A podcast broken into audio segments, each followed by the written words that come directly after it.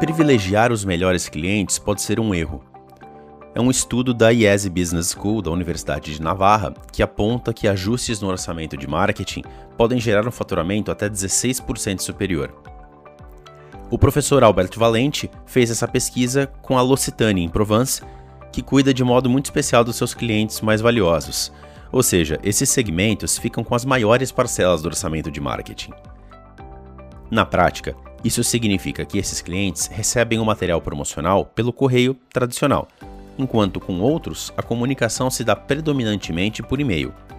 No entanto, esse estudo conduzido pelo professor do IESE, Albert Valente, analisou mais de 84 mil consumidores da marca em seis países e mostrou que redistribuir o gasto com mala direta e e-mail pode se traduzir em um aumento do faturamento entre 9% e 16%.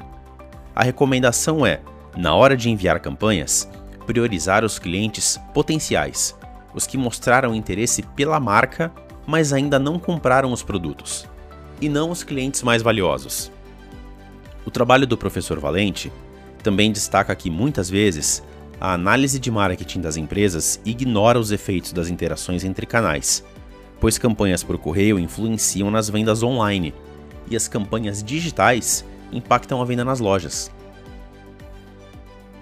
A análise aponta que os e-mails tendem a funcionar bem com clientes pré-existentes.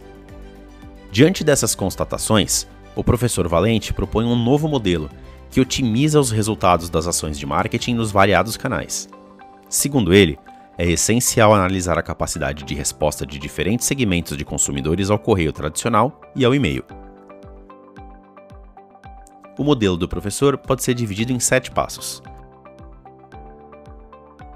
O primeiro é quantificar o valor do cliente. O segundo é criar segmentos de clientes, de acordo com o valor do cliente e a região, o terceiro é avaliar a capacidade de resposta às ações de marketing, em especial no que diz respeito às campanhas online e offline. O quarto é calcular os impulsionadores das variáveis de vendas, como tempo, valor do cliente e a região. O quinto é prever as vendas, comparando a precisão das estimativas do modelo proposto com benchmarks. O sexto é alocar recursos de marketing em cada região de maneira a manter o orçamento constante. E o sétimo é desenhar e implementar o modelo resultante como experimento em campo.